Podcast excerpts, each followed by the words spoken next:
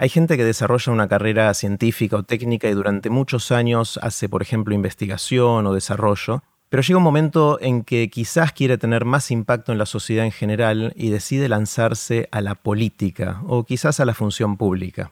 Hoy conversé con Lino Baraniago. Lino hizo exactamente eso, es doctor en química, hizo investigación durante mucho tiempo y hace unos 16 años decidió meterse en la política y en la función pública. Fue durante creo que 12 años ministro de Ciencia, Tecnología e Innovación Productiva de la Argentina, y en esa tarea trató de hacer muchas cosas, logró algunas, otras no logró, y en el camino desarrolló relaciones de amor y a veces de no tanto amor con mucha gente. Le pregunté a Lino qué aprendió en todo ese camino, pero antes de dejarlos con él, les cuento qué es todo esto.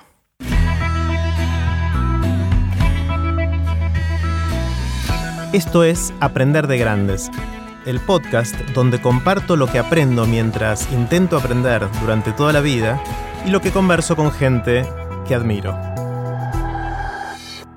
Antes de dejarlos con Lino, quiero hacerles una invitación. Si quieren profundizar la capacidad de seguir aprendiendo durante toda la vida e ir más allá del podcast, quiero invitarlos a explorar la experiencia Aprender de Grandes. Tendremos encuentros en persona en Buenos Aires una vez por mes, los días sábados, para seguir aprendiendo juntos. Pueden ver toda la información e inscribirse en aprenderdegrandes.com barra experiencia.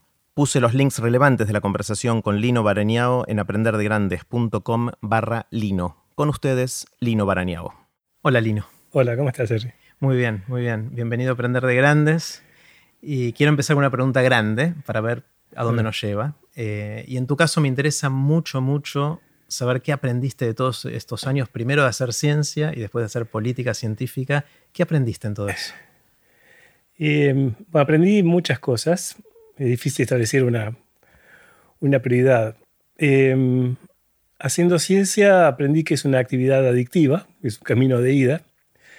Eso tiene que ver con qué es eh, lo que los biólogos del comportamiento llaman un sistema de recompensa no previsible. ¿no? El hecho de que uno no sepa cuándo va a tener un resultado positivo eh, es equivalente a cuando la rata no sabe cuándo, tiene que, cuando va a recibir comida bajando una palanca y hace que la apriete continuamente, o que quien está frente a una máquina de tragamonedas sigue apretando.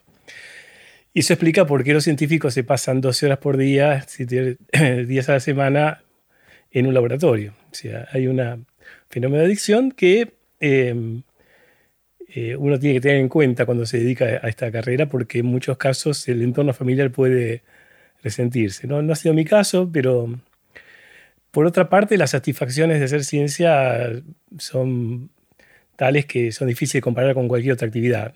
Supongo que cualquier persona que hace lo que le gusta em, siente lo mismo, pero eh, decía que, que, uno tenía que vivir en la paz serena de los laboratorios y bibliotecas porque uno ahí no siempre hallaría la gloria, que nunca iba a encontrar la fortuna, pero en su seno sentiría esa dulzura de haber aportado al mundo su parte de verdad. ¿no? Es un placer sutil, pero placer al fin. Mm. Eh, y me parece que, que, explica un poco esta diferencia que tiene la ciencia, que uno no solo siente un placer egoísta de satisfacer su curiosidad, que es el principal móvil, sino que piensa que en algún momento puede encontrar algo que realmente sirve. Y, eso, bueno, se consolidó esa visión a lo largo de, los años que me dediqué a la investigación.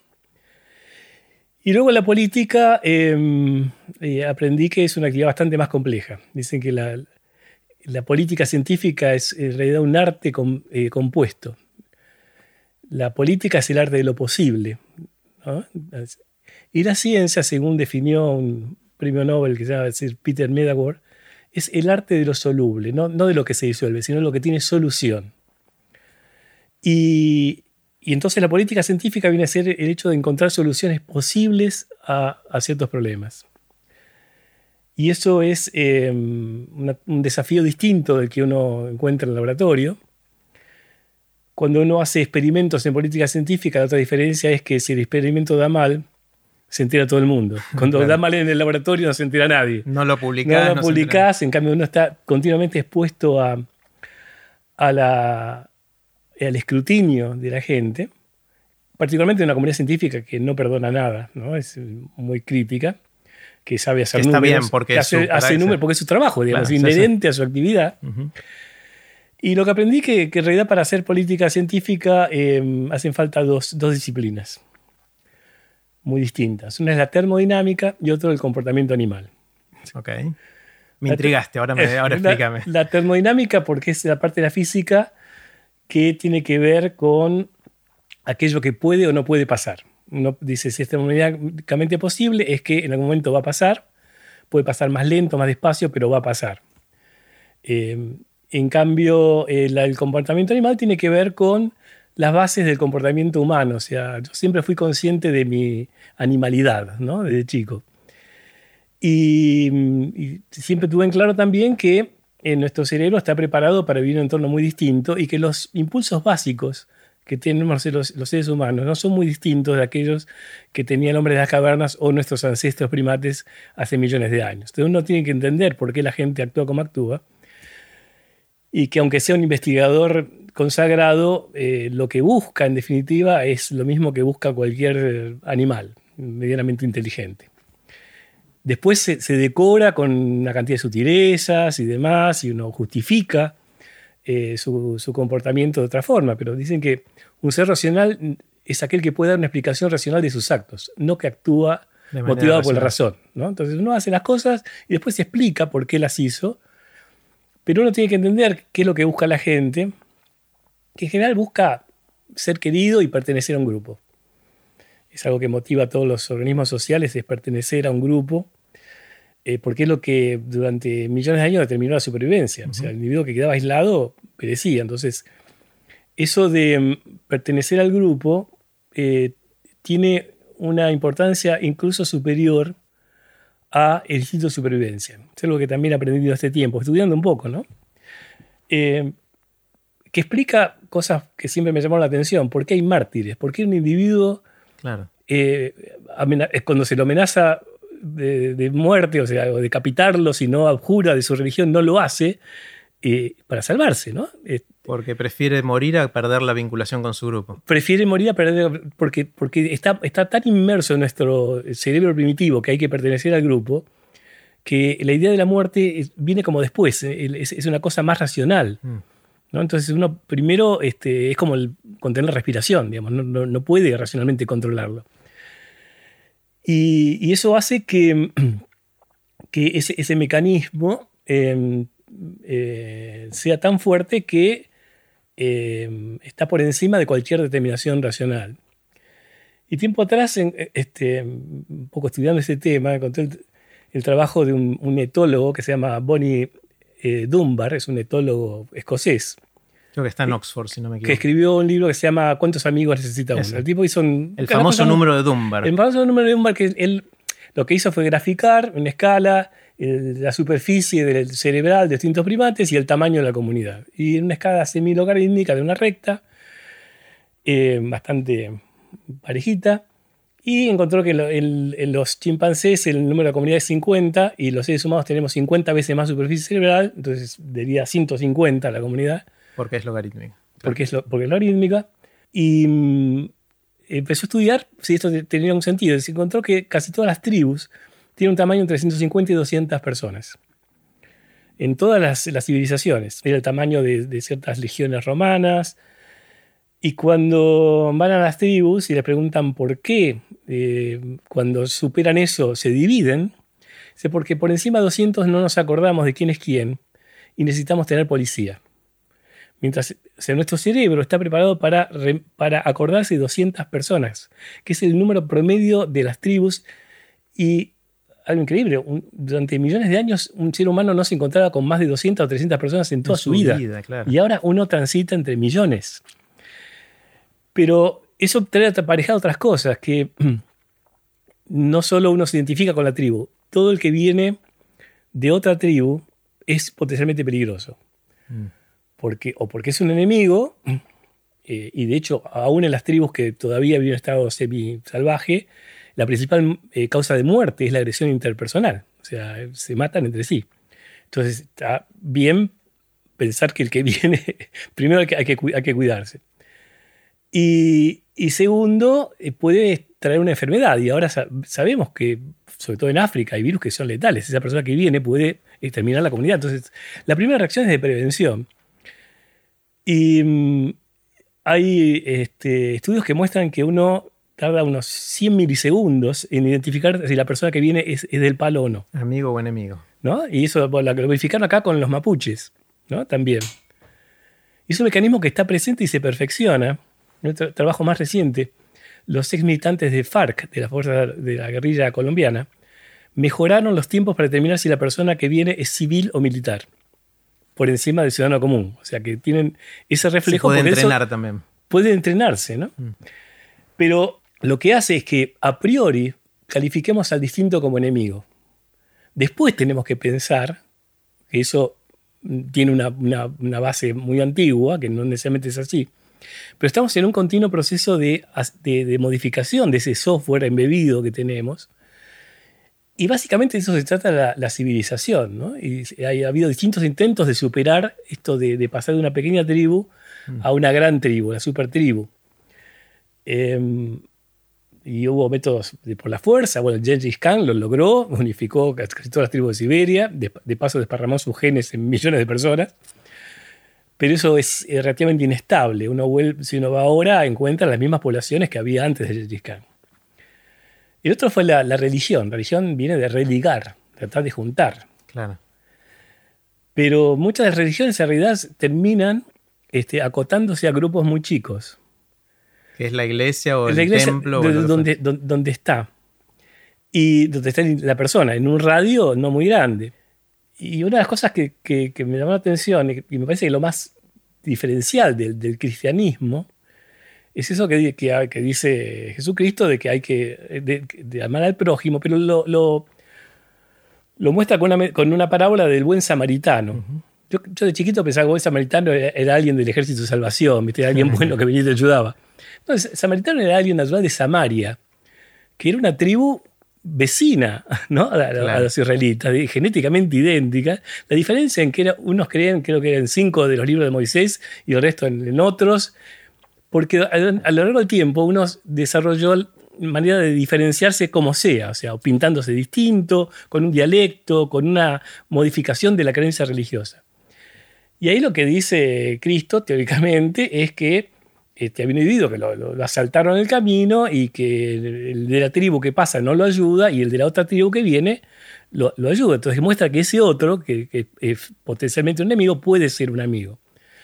Pero eso no, no, no, encarnó en la religión, porque vos tenés, a partir de esa idea, ese intento del cristianismo de ser este, la religión universal, este, de, 600 de 1500 años más tarde, en 1572, en la matanza de San Bartolomé, por mencionar una. 10.000 tipos se mataron, cristianos y católicos y protestantes, todos creyendo en la misma idea.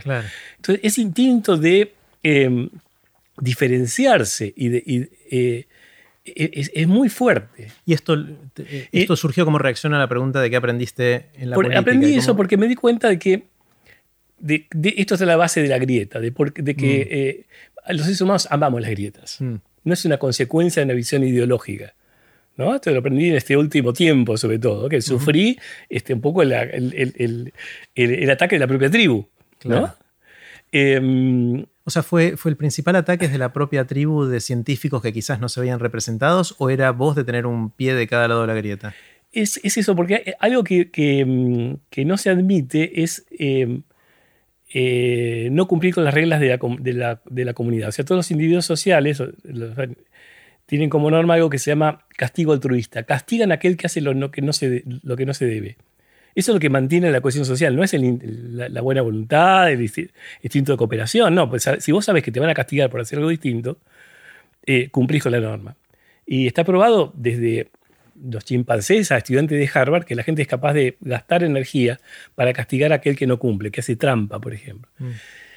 Y yo creo que ante la comunidad científica esto de, de no avenirme a la identidad tribal, este, porque ideológicamente, mayoritariamente la comunidad científica rechazaba el gobierno de, Macri, eh, fue, algo que, había que castigar. Y, yo percibí que un poco la reacción tenía no tanto que ver con mm. Este, eh, lo que no estaba pudiendo hacer, sino con ese hecho de que hice algo que no, no había que hacer. Eso, estaba mal. Entonces, yo siempre decía, todo me decía que renuncia. Obviamente sería lo mejor para mí pero explícame cómo eso va a mejorar la condición del sistema. yo me voy, ¿quién, quién va a defender? Yo, sí, lo he dicho, que gracias a que acá tanto pensaba con renunciar, este, bueno, aparecía la plata o, se reactivaba el ingreso a carrera, de cosas que no estaban definidas al principio. Entonces yo sabía que que mi amenaza servía. Ahora, si me iba, bueno, el, funcionario iba a ser este, obediente eh, totalmente al, mandato de ajuste y las consecuencias iban a ser obvias. ¿Será por esto, Lino, que no hay muchos casos de ministros que pasaron de un gobierno al siguiente cuando hubo cambio de signo político? En gran parte es eso, porque se percibe al anterior como de otra tribu. Mm. ¿no? Entonces, como alguien que, que, es distinto y por lo tanto no, no conviene hacer buenas migas con, con ese. Y hay que eh, y que de alguna forma creo que está en el inconsciente colectivo que si uno permite que cualquiera se cambie de tribu, esto es un descalabro. Entonces que hay que mantener esa identidad. Pero se ve que yo tengo una mutación que me impide identificarme con una tribu. Me pasaba de chico, cuando estaba en, la primaria, con el tema de, partido, de, qué partido sos. Y me molestaba mucho que de qué cuadro de fútbol era, ¿no? Mejor dicho. Eh, y yo me acuerdo que en broma decía, a ver, ¿de qué cuadro sos? Digo, ¿qué soy? Miércoles de Independiente. No, no puede ser, ¿cómo va a ser? Digo, ¿por qué no? ¿Por, qué hay que ser de un, cuadro en particular? Lo cual me, terminó este, distanciando del fútbol. Este, y gracias a lo cual este, no he padecido, pero tampoco he tenido muchas satisfacciones, ¿no? porque veo que a veces envidio a la gente que se apasiona por eso. Pero, digamos, es un sentimiento que está, eh, es, es eh, muy primitivo, Sé que hay un experimento que hicieron, creo que en Harvard, en MIT, hace mucho. Tomaron 60 personas, 60 estudiantes, dividieron dos grupos de 30. Y a uno dieron un cartelito que decía Apolo, a otro que decía Mercurio. Y los dejaron. Entonces, al tiempo pensaron, no, porque los Apolo somos más inteligentes. Y los Mercurio, no, nosotros somos más rápidos para tal cosa. Eso fue escalando, ¿no? Hasta que empezaron a tener diferencias entre sí. Terminaron habiendo peleas. ¿no? Se generaron espontáneamente. Mm a partir de un hecho totalmente aleatorio. Entonces, quiere decir que naturalmente nos vamos a, organizar de esa forma. Y eso lamentablemente tiene eh, profundas consecuencias por lo que vos decís, porque es lo que impide en muchos casos tener una política de Estado que, persista más allá de un, de un, cambio, porque hace muy difícil los consensos. O sea, la gente prioriza. A ver, yo no puedo aceptar que nada de lo que hicieron los K estuvo bien porque mis amigos son de Cambiemos, y viceversa. ¿no? Y hay otro fenómeno asociado a esto, que es el que también lo aprendí este tiempo, que se llama fenómeno de cognición cultural. Que lo, lo, postulan varios pensadores, primero que se llama este, Kant, que está ahí en Yale. El principio básico dice que uno suscribe o no determinada aseveración de acuerdo a cómo piensa que suscribirla o no lo acerca o aleja del grupo con el cual cree compartir valores. El tipo lo plantea para un caso concreto. Dice, la principal diferencia entre republicanos y demócratas estudiada es, su visión del cambio climático. ¿Por qué es eso? Porque piensan los republicanos que el, cambio climático va en contra de su valor fundamental, que es el libre emprendimiento, la industria ¿no? y el capitalismo. Entonces, si vos le hablas de cambio climático, se siente automáticamente agredido. Ahora, si vos le, decís a un republicano, ¿viste las oportunidades de negocios que se hablen a partir de las energías renovables? Le cambia la visión, no se siente amenazado. De hecho, cuando Trump asume y viene con esta visión de, en contra del cambio climático, muchos de sus amigos republicanos dijeron, para, un poco que, yo tengo mucha plata invertida en energía eólica. Solares, no, en solares y todo. No, tires abajo el cambio climático porque estamos haciendo dinero con eso. Pero eso aplicado a la vida política eh, se, se, traduce en lo que yo te decía, digamos, no aceptar que nada de lo que hace un gobierno de un signo está bien y viceversa. Y Afortunadamente no tuvimos en Argentina una crisis tan profunda como para tener que repensar todo. estamos siempre en el límite. Eh, obviamente uno no desea que ocurra eso, me parece que sea la peor manera de lograr un consenso. Pero me parece que, la base de todo está en, ser conscientes que tenemos una base natural de nuestro comportamiento. Que tenemos este, digamos, nuestro cerebro funciona con la última versión del iOS o del Android, pero eh, nuestra plaqueta original tiene un DOS. ¿No? Entonces tenés que ponerle capas encima para poder vivir en una sociedad civilizada. Y Lino, con esto que aprendiste en el proceso y que ahora reflexionás habiendo salido de la función pública, ¿harías de nuevo lo mismo o no si estuvieras de nuevo en la oportunidad inicial? Mira, ¿O, te lleva a pensar que deberías haber hecho algo distinto? Yo tengo una visión determinista del mundo, o sea, creo en la universidad, univocidad de suceder. O sea, creo que si pasas la película de nuevo, todo vuelve para atrás. La inevitabilidad, de la historia, que hay por lo menos, no sé si hay universos paralelos, pero uno vive en uno, en uno lineal, ¿no? Yo creo que volvería a ser lo mismo, em, porque a menos que tuvieran información de, por dentro de, de que iba a haber una crisis profunda, que era el dato que yo no tenía. Yo pensé que simplemente había que luchar contra la falta de visión de un gobierno de la importancia de la ciencia. Y yo me tenía confianza, digo, no, yo puedo convencerlo. Pero de repente hubo una crisis tal que el tema era que no había un peso en ningún lado, o sea, que no era que no me daba plata a mí, no daban plata a nadie. Eh, y haber logrado que en un contexto en que se, echó gente de todos lados, haber incorporado 2.400 investigadores al CONICET, 400 a la universidad, no haber echado a nadie del ministerio de ningún lado, bueno, fue un logro. Mm. Digo, por eso pienso, estoy convencido de que, fue positivo que me quedara, o sea, que aminoré eh, el impacto negativo que, tuvo una situación que, obviamente no, no, esperaba.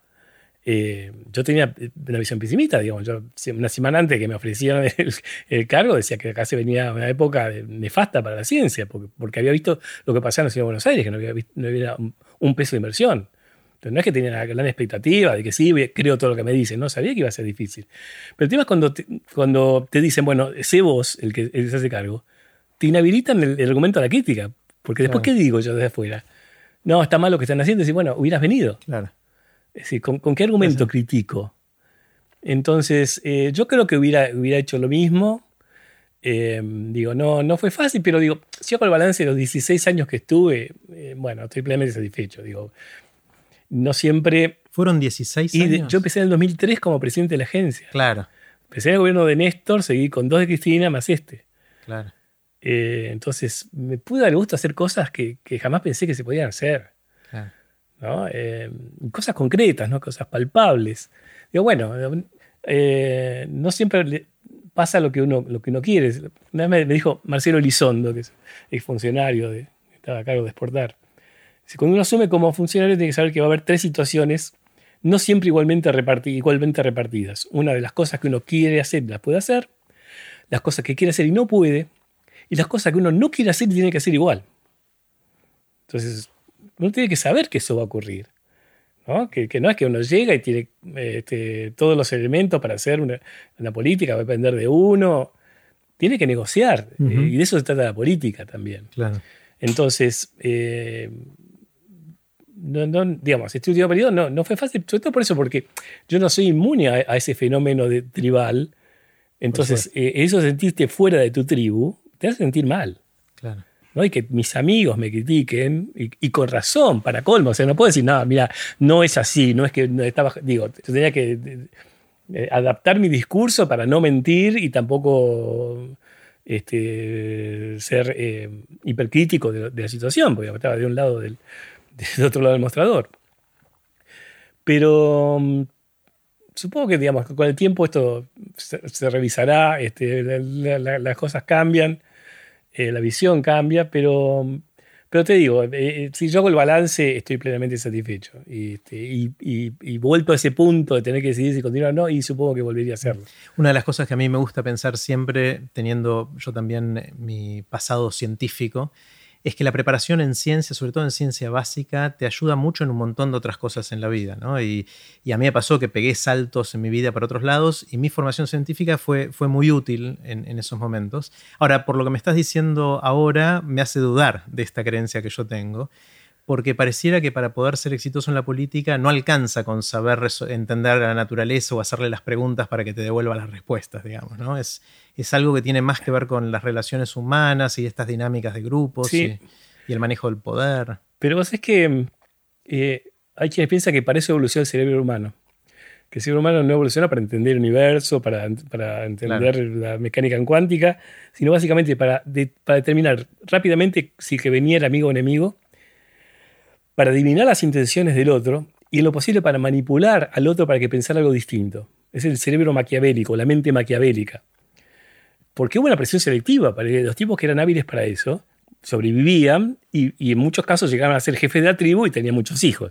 el tipo hábil políticamente eh, tuvo más descendencia y eso termina desparramándose en, toda la población. Mm. Em, Pero si todo es, difícil, digamos. Es difícil porque, porque la formación científica te juega a veces en, contra también, porque vos sabés que estás actuando irracionalmente. Quisieras que las cosas fueran de otra forma, decís, pero esto es así, hay una relación causa-efecto.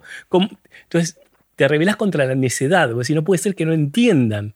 ¿no? Si yo a una persona le digo, mira, me dice, no, eh, elimina tal subsidio a las, a las pymes, y vos le llevas un pendrive con 32 estudios que te muestran que el Estado recibe un beneficio por subsidiar a la pyme, y así todo te dice no, porque no podemos dar la plata a las empresas, y lo tenés que hacer. Claro. E, e, eso es difícil. Porque políticamente no podés explicar esa lógica que es más compleja. y, lo, peor es que no es no solo que disentís, tenés que hacerlo. Porque si no decís, bueno, está bien, me voy, ha sido un placer, que, ah, es la tentación que tenés. Entonces decís, bueno, a ver, voy a negociar, en lugar de esto le damos un crédito fiscal que compense. Tenés que encontrar manera de aproximarte a lo que vos pensás que hay que hacer de una forma que sea digerible para el otro. Porque lo que no puedes hacer es, cuando tenés un individuo que está por encima de la jerarquía, decirle, no, esto es una estupidez. Claro.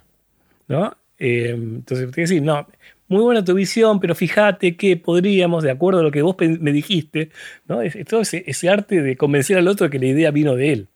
Hmm.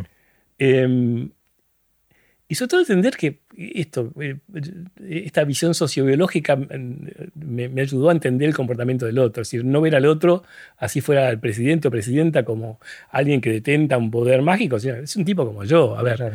Eh, y sirven cosas como.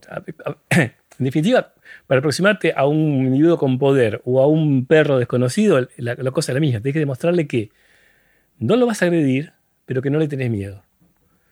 Y el mecanismo para eso es el humor. Si vos lo haces reír, le estás diciendo dos cosas. A ver, vos me caes bien, pero no te tengo miedo. O sea, no, no es que te pertenezco. Y eso establece una relación distinta, ¿no? cuando, cuando yo la conocí a Cristina, yo sabía, iba con la, específica idea de decir, a ver, que me detecte, ¿no? Para ver si podía ascender de, de presidente de agencia a secretario. Yo, si hago reír, estoy adentro. Claro. A esta mujer nadie la hace reír. ¿no? Todo, el mundo se le achica. Entonces, si vos vas a decir, mira, me, acuerdo que, no sé, que estaba viendo en el consulado y hablaba de que había visto en el microscopio una célula, había distinguido el, núcleo de citoplasma. Digo, eh, digo, pero es que un candidato, un candidato a presidente este, hable de núcleo citoplasma, digo, es un cambio promisorio. Se me río, ¿quién es este tipo? Claro. ¿No? Em, y, eso, eso funciona, digamos. Me parece que, que el humor es importante, incluso para la propia actividad. Yo siempre digo que y se ve en ciencia, ¿no? Viste que eh, generalmente tenés, cuando hay una conferencia científica fuera, el tipo empieza haciendo un chiste. La calidad del chiste se correlaciona bastante bien con la calidad de lo que viene después. Y la otra es que si un tipo no puede tomarse su actividad con humor, es que la tarea le queda grande. Claro. Tienes que ser capaz de, reírte de lo que estás haciendo. Decir, mira, tengo mis limitaciones, esto es lo que se puede. Eh, y, veremos qué pasa, ¿viste? Pero no, no, es que te va la vida totalmente en eso, no, no es que haya gente malintencionada, o sea, es de, desactivar esta visión maniqueísta de, de, la sociedad, de que hay gente intrínsecamente mala y gente intrínsecamente buena. Cosa que existe aún en individuos que son racionales. A mí me parece con amigos científicos que todavía te hablan esos términos. ¿no? Porque fulano tal quiere destruir el país. Digo, no, dice lo que pudo. A ver, este, te quiero ver en esa situación. todos, tenemos limitaciones, estamos condicionados por la educación, por, una cantidad de cosas eh, que hace muy difícil eh, hacer lo que uno quiere. Y siempre me, me acordaba, hay, una obra de teatro de Sartre que se llama El Engranaje. muy interesante porque son un periodista con su novia, amigos de otro tipo, que llega a ser presidente de un país por de Europa del Este. El tipo empieza a reprimir, este, los tipos dicen, lo desconocen al tipo, y vos pensás, el tipo es un tránfuga, es un, dictador típico. Eh, y, medio que hasta los encarcela a los amigos, ¿no? Este, y vos no entendés por qué, y los pensás, estos tipos son buenos, y, después te das cuenta que el tipo estaba, poner el gran poder, poner que fuera Rusia, con todos los tanques afuera, que estaban esperando la más mínima, el más mínimo indicio de sublevación o de, disenso para invadir el país. El tipo no podía permitir que estos, que eran sus, sus amigos, encabezaran una sublevación. ¿no? Entonces es muy difícil decir, a ver, ¿quién tiene razón? ¿Qué, quién tiene razón? ¿Qué, es más importante? ¿La coherencia ideológica o el bien común? Porque a veces no podés compatibilizar las dos cosas. Claro, y ahí quizás la, duda que tengo o que me surge como reacción, yo tengo mi, en mi visión de científico una creencia profunda en la importancia de invertir en ciencia en un país, ¿no? Pero ahora que vos lo decís, me parece que es, es casi una, una creencia tribal, grupal no estoy seguro de que entiendo bien la lógica que hay detrás. No lo, voy a, explicar de otra manera. O sea, tengo la sensación de que si no pensara eso sería hereje y, mi grupo me, echaría. Pero si tuviera que describir cuál es la lógica económica de desarrollo, de maximización de algún bienestar en el... tendría que pensarlo, ¿no? Eh, ¿Cuál es? Yo creo que invertir en ciencia es condición necesaria, pero no suficiente para el desarrollo. Que vos, no por tener mucha ciencia básica, vas a tener un efecto positivo para la sociedad. Bien.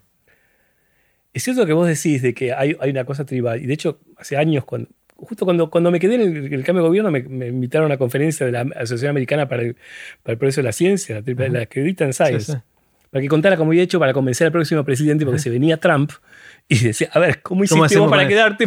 ¿No? Este, ¿Cómo lo convencemos? Porque, porque lo que estaban viendo los sociólogos era que eh, en forma creciente la sociedad empezaba a ver a los científicos como un grupo de interés particular.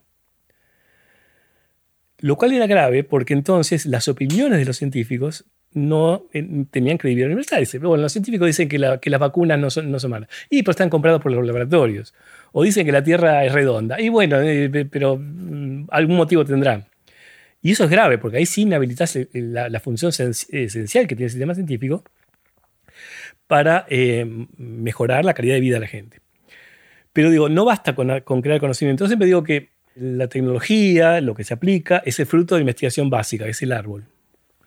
Entonces puedes decir, mira, agregamos una analogía con la fruta. Bueno, está bueno comer fruta, porque es saludable, vitamina C, todo lo Bueno, eh, no se puede comprar fruta porque la fruta de acá es distinta, eh, tenemos que tener nuestra propia fruta. Perfecto, plantamos frutales. Plantamos árboles y empieza a haber frutos ahí. Pero vos, la instrucción que le diste a, esos, a ese grupo de individuos es plantar árboles, porque en algún momento vamos a necesitar fruta.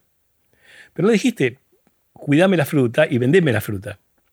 Entonces, pues, mi función es plantar árboles. La fruta, bueno, no, la regalo, pongo un cajoncito acá porque a mí me reconocen la fruta afuera. Mira, voy al Congreso eh, Mundial de Me publican la fruta. Me publican la fruta, ¿no?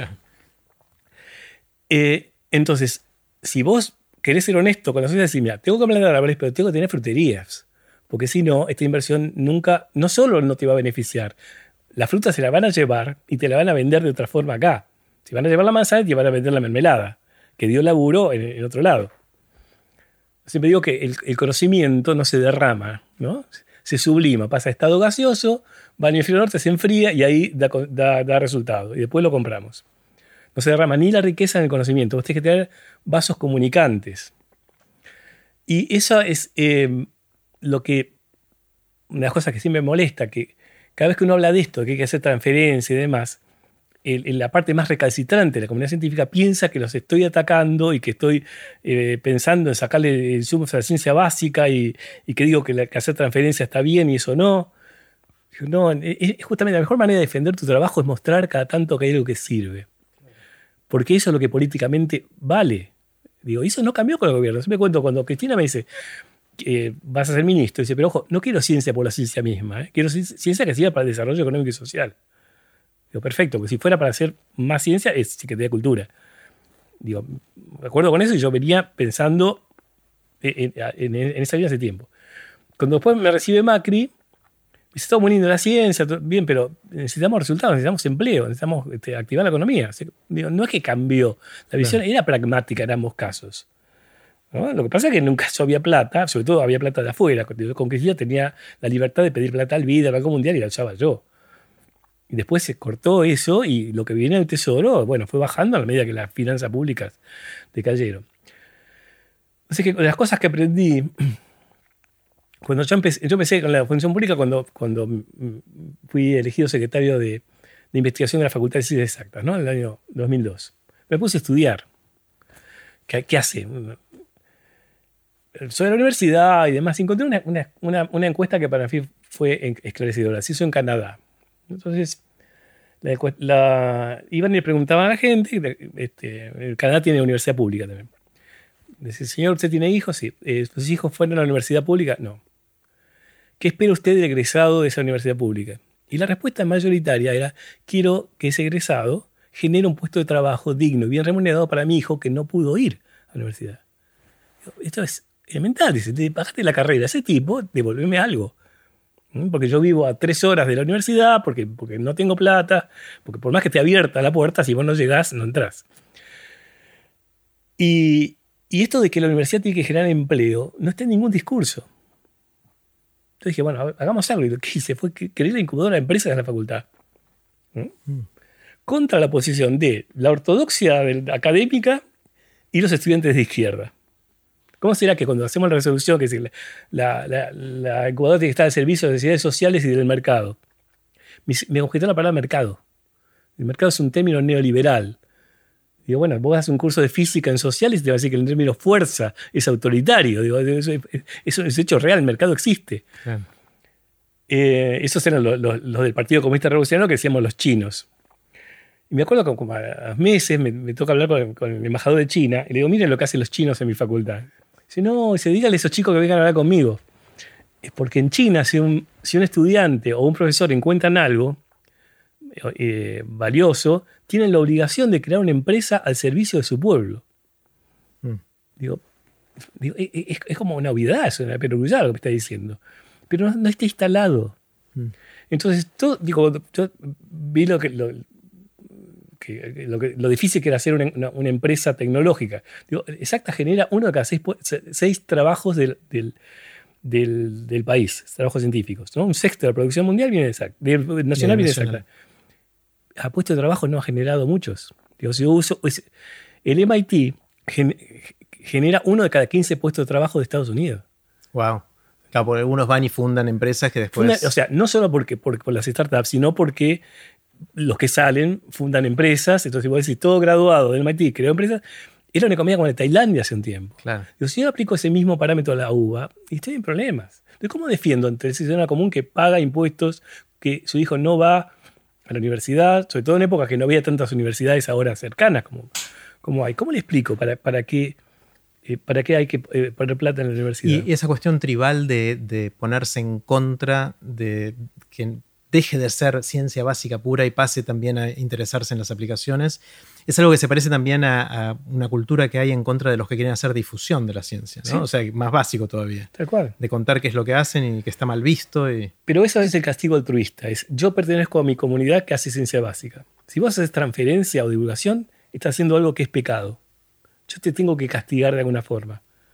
Porque si no, estás atentando contra la cohesión de mi grupo. Mm yo participé en muchas comisiones evaluadoras del CONICET y había acuñado un término, una frase que decía que ningún evaluador usa criterios según los cuales el mismo quedaría mal parado. Claro.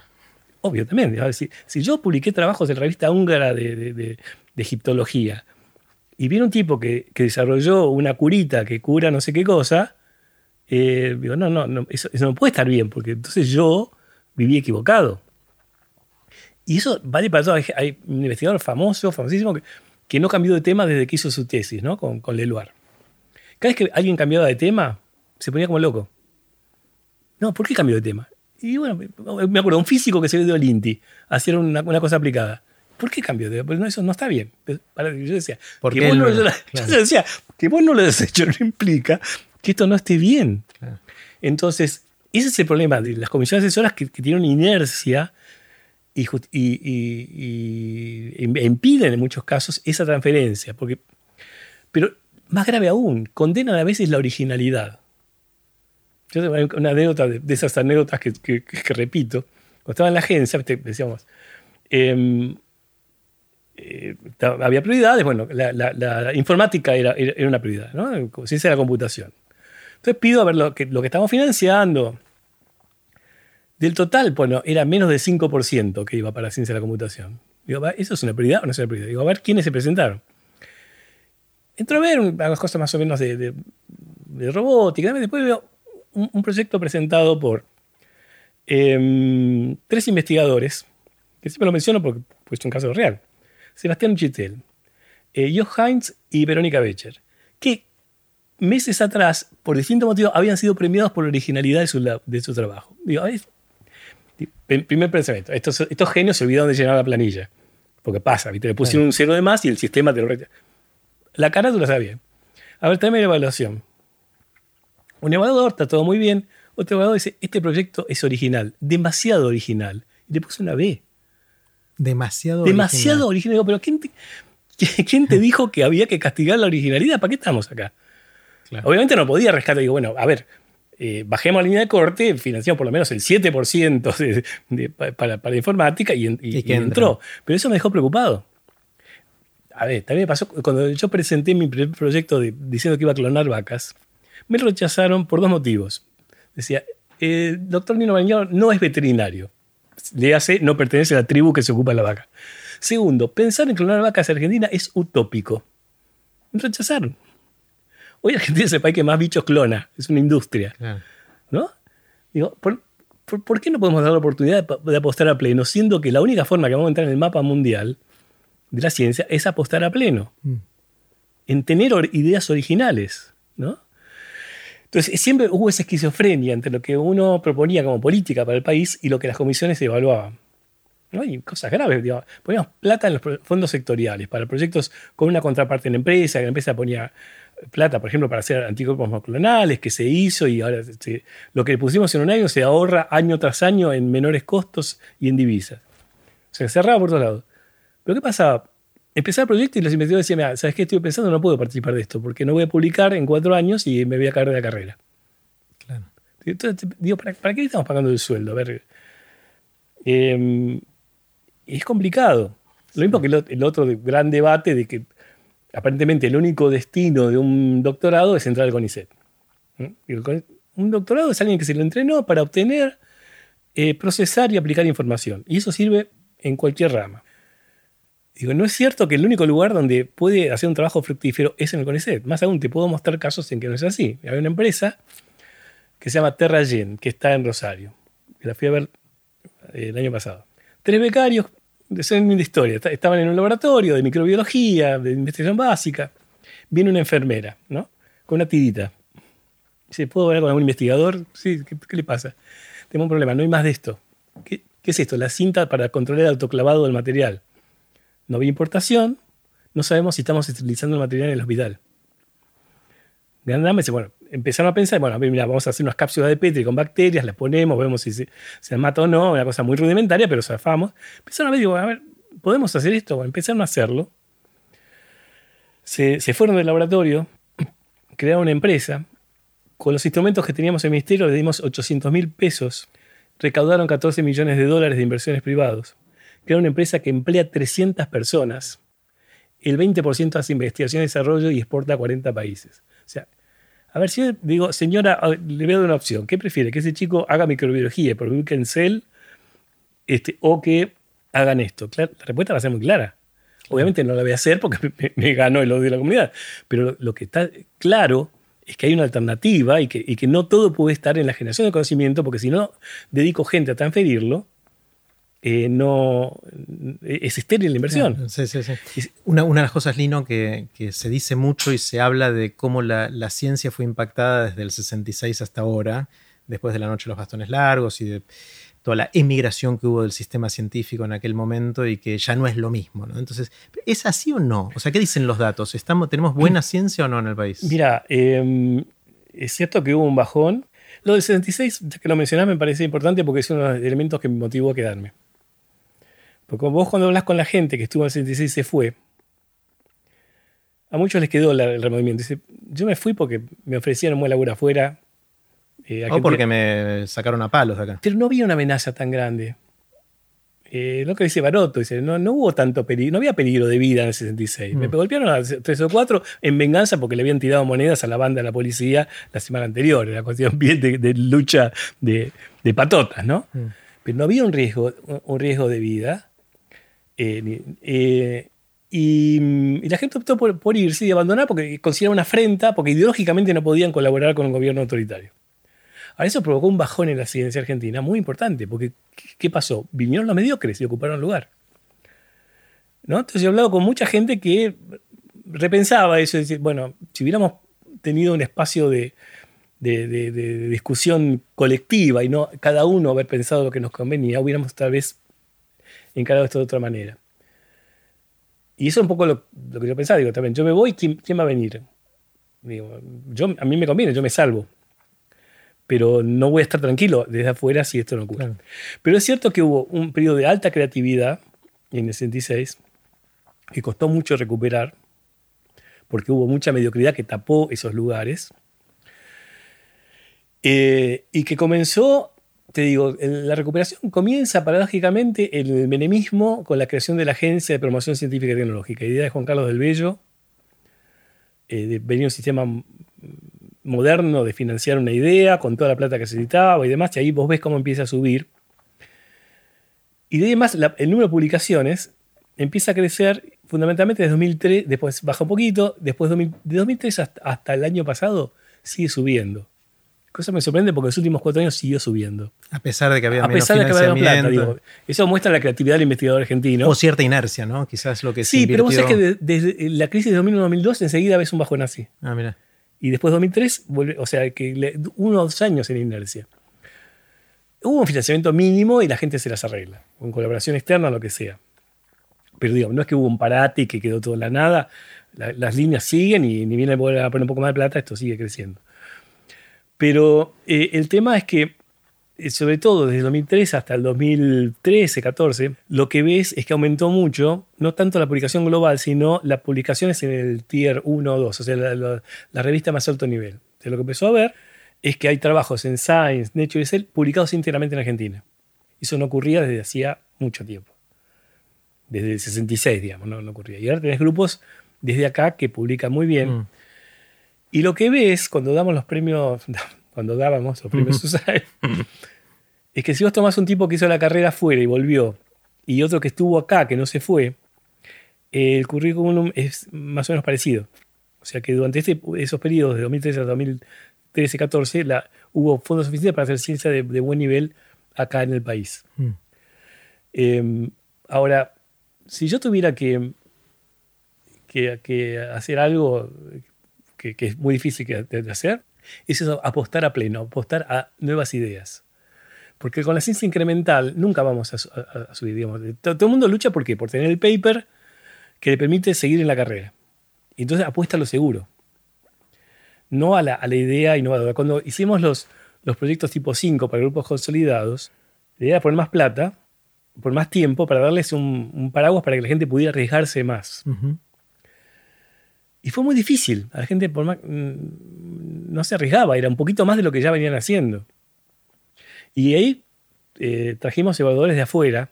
Y yo iba, eran cuatro disciplinas. Una por una decime, primero, no lean, no, no lean el CV de entrada, porque van a estar condicionados. Lean la idea. Y, califican la pregunta a responder y si es original o no. Y si el título del proyecto es Estudio de los posibles factores, tírenlo. Ya está, porque no, no, no, no a haber nada novedoso. Yo, mi, mi, mi, fantasía es que de acá a 20, 30 años pueda haber en América Latina un equivalente a lo que fue la conferencia Solvay de 1927. La famosa. La famosa conferencia Solvay que es... Con la foto esa. Con la, es que yo, hace dos años hice un, doble peregrinaje. ¿verdad? Fui a Jerusalén, que mucho no, no, no me conmovía, pero después me fui a Bélgica Primero estuve en Suiza, estuve en Basilea, hice el caminito que hacía Einstein desde su casa a la oficina de patentes, a ver si se me ocurría algo.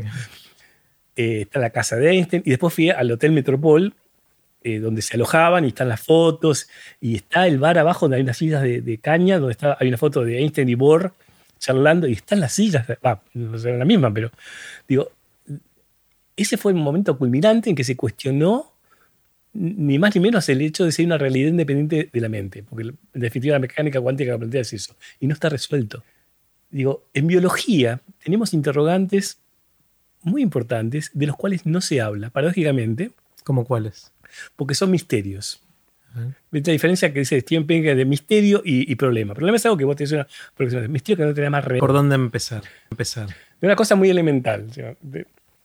a veces en mi jardín miro por respeto al hornero hornero, pajarito, este, agarra barro y construye un nido orientado al norte con una geometría bastante complicada.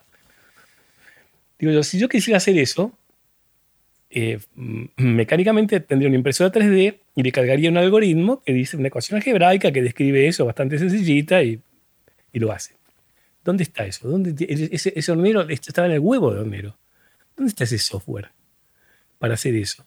Para hacer un nido en general. Mm. Y no tenemos idea de dónde está condicionado ese software, incluso el que, el que, eh, determina la forma.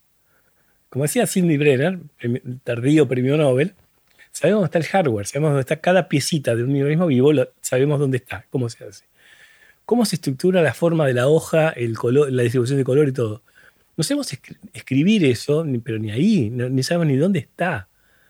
¿no? Em, y eso tiene el tema del, conocimiento o la inteligencia animal, ¿no? Es un misterio. Mm. Que tiene una potencial aplicación práctica, digamos. Y es una de las cosas que en realidad ya me estoy involucrando, que es esta relación de inteligencia artificial e inteligencia animal.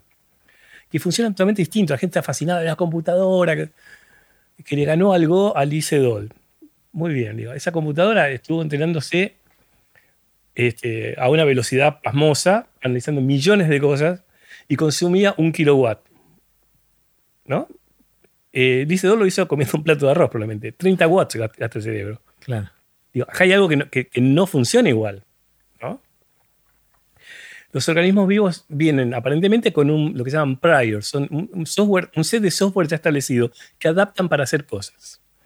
Entonces hay toda una corriente que tiende a pensar, a ver si logramos hacer un robot que tenga eso un robot que sepa que tiene que eh, eh, construir algo y que no lo hace determinísticamente, sino que encuentra cosas y las hace.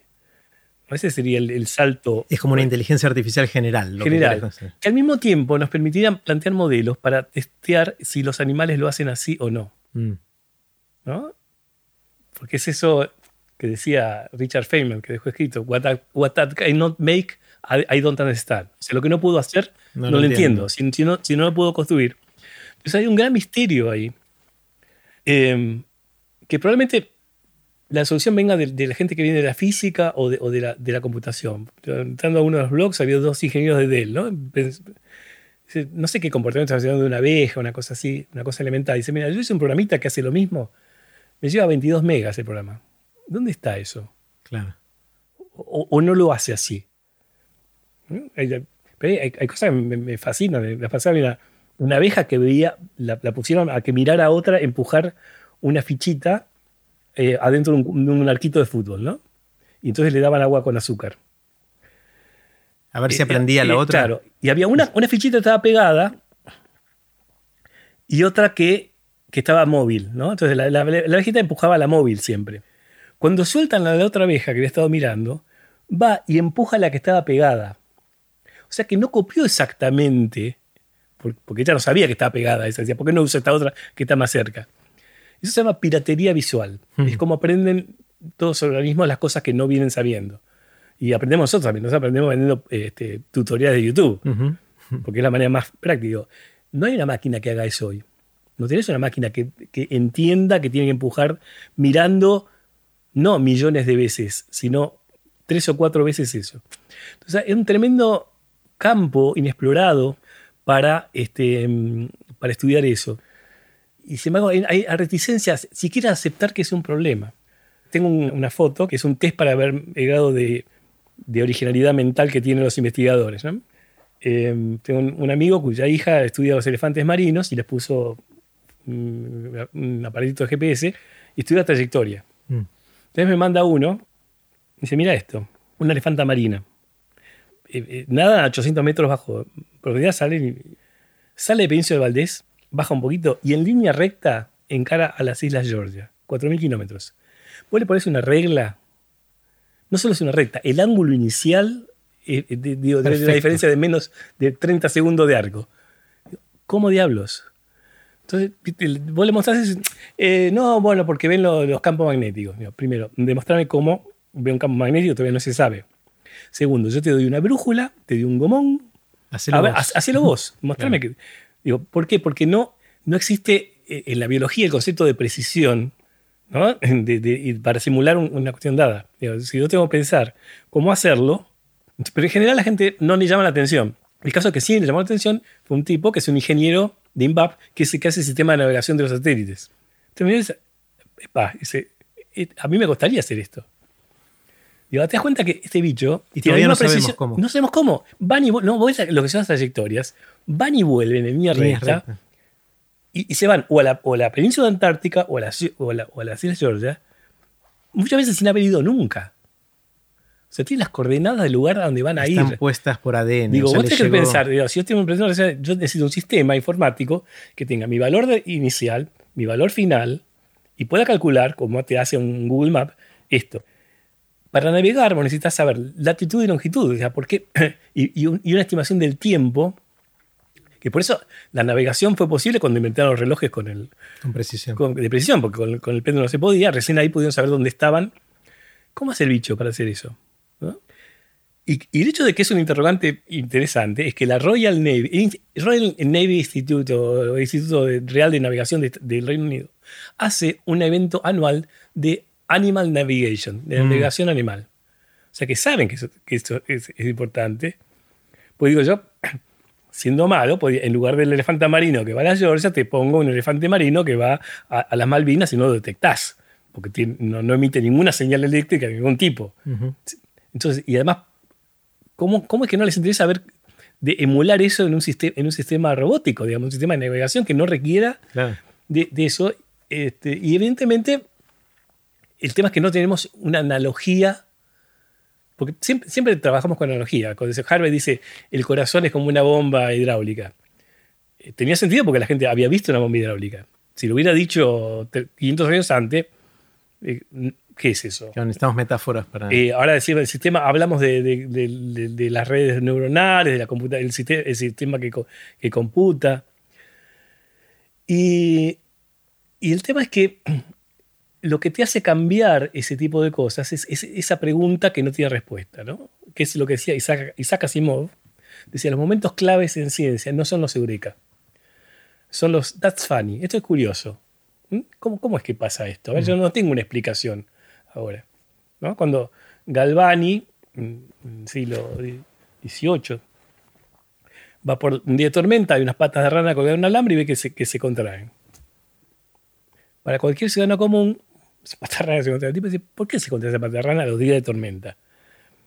Y eso lleva, años más tarde, a descubrir la importancia de los fenómenos eléctricos en los seres vivos. Pero surge de una mm. observación de algo que es paranormal. Claro.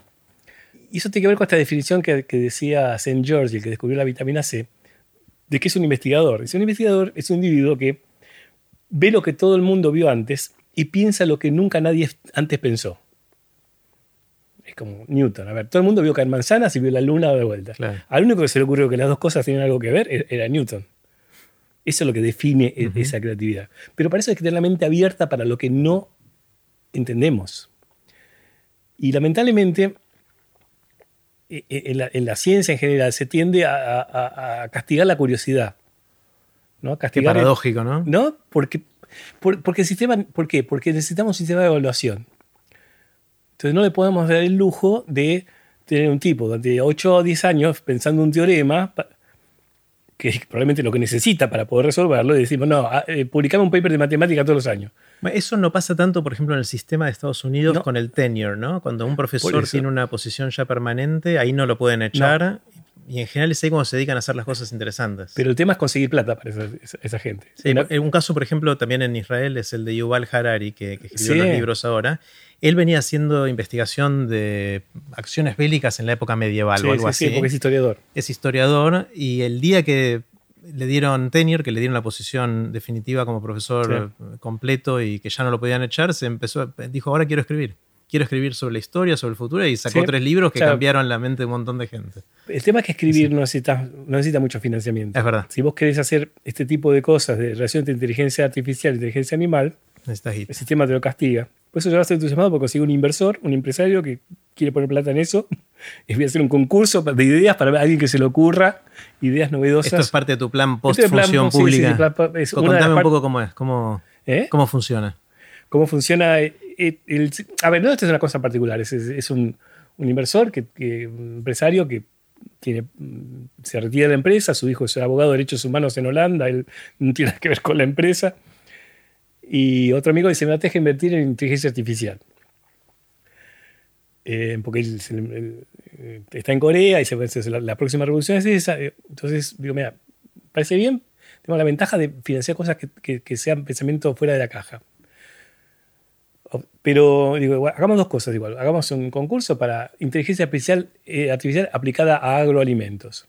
¿Mm?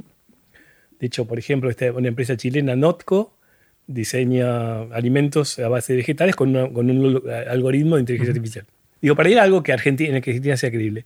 Y la otra, esto, hagamos un concurso de ideas para ver esta interacción entre inteligencia animal y inteligencia artificial.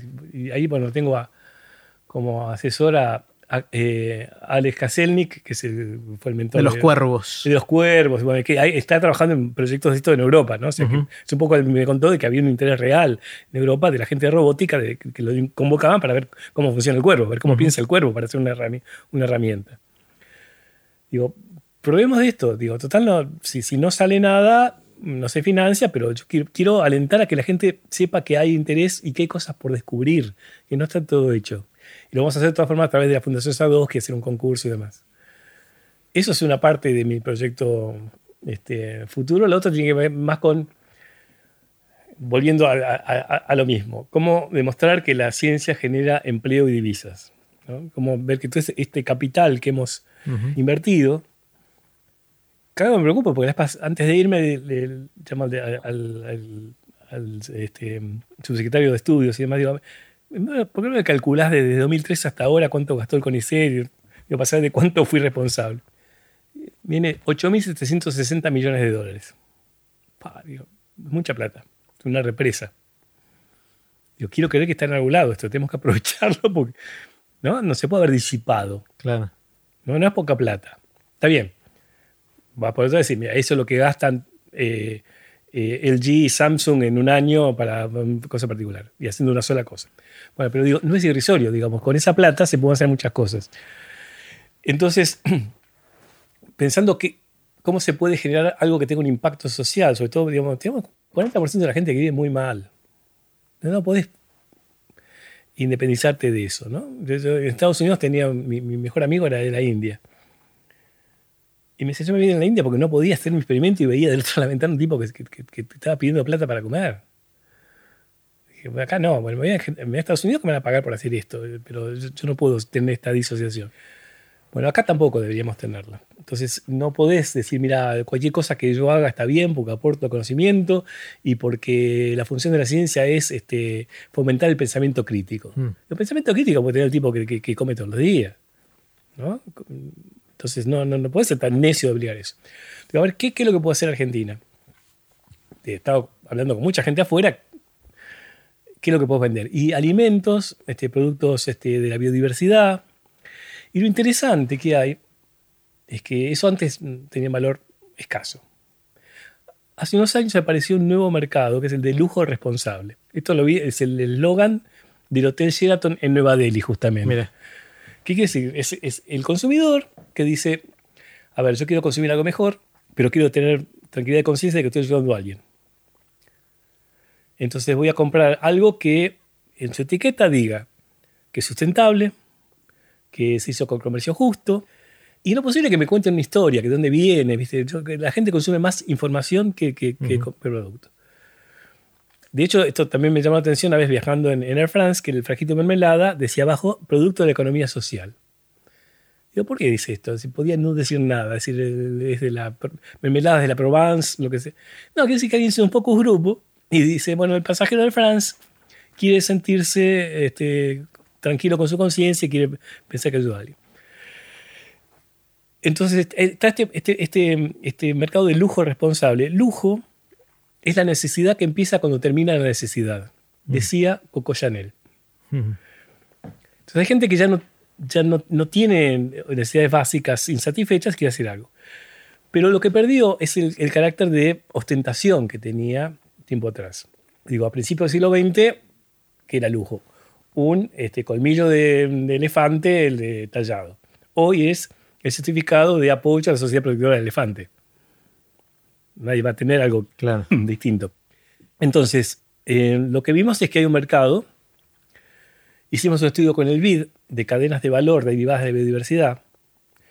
Me junté con el grupo MAPO, Movimiento Argentino de Producción Orgánica. Gran cambio, es una otra grita que salté. Yo pasé de la biotecnología y de ser calificado como personero de Monsanto, poco menos, a ver que acá hay una oportunidad. Digo, a ver, acá hay un mercado que va a pagar más por un producto orgánico. Es menos eficiente, lo que sea, pero, pero yo le puedo pagar mejor al productor. ¿No? Y conocí a unos chicos en Catamarca que exportan brócoli, espárragos y demás, siempre una cooperativa de mujeres y, y les pagan muy bien. Eh, digo, esto, esto es factible. Mm. Entonces la idea es eh, armar algo que yo denomino una catalizadora de cadenas globales de valor, porque lo que hace falta no es plata, es, catalizar, es, algo que termodinámicamente puede ocurrir. Mm. Tenemos una fuente de plata acá, un potencial producto acá, tengo que catalizar como una enzima y hacer que esto se comunique. Y lo que estamos haciendo es trabajar esto con el BID y con las cooperativas agrícolas. Trabajando con Coninagro, que te garantizan que si hay un negocio, el principal beneficiario va a ser el productor. Digo, puedes tener una gran multinacional de alimentos. Decir, mira, vamos a hacer este, mermelada orgánica de tal lugar. Pero no tengo manera de verificar que al productor de, de la, de la fruta le van a pagar Mm. lo que corresponde. Y la idea es que salga elaborado de, origen. Y para eso necesitas unas tecnologías que no están eh, usualmente asociadas con, con la producción de alimentos. Por ejemplo, hicimos una experiencia yendo a, a Singapur con una empresa que hace pizza orgánica que está eh, implementando tecnología de blockchain para trazabilidad orgánica, con otra empresa que se llama RCK, que es la líder de blockchain acá en Argentina. Gracias a que tenía eso, el supermercado, una cadena de supermercados de Singapur dijo, ah, me interesa tu producto. Porque Mm. nosotros necesitamos verificar que, es, Claro. que, que- que realmente viene de donde viene, un sistema creíble. La otra cosa es la realidad aument- aumentada. Vos podés hoy, con tu teléfono, ap- apuntarle a un, a un producto y ver lo que quieras. Entonces, digo, vos podés hacer papa andina en Holanda. Pero si vos te haces una papa andina y vos le apuntás con el teléfono y aparece una señora Coya que dice, mire, yo planto esas plantas, estas papas acá en esto que son andenes incas que están desde que mi- mis tatarabuelos viven acá. Mostrás el paisaje, ves que no hay ninguna planta alrededor. Flor. Entonces le podés pagar a esa mujer Coya, no solo por la papa, sino por la cultura que, que tiene atrás.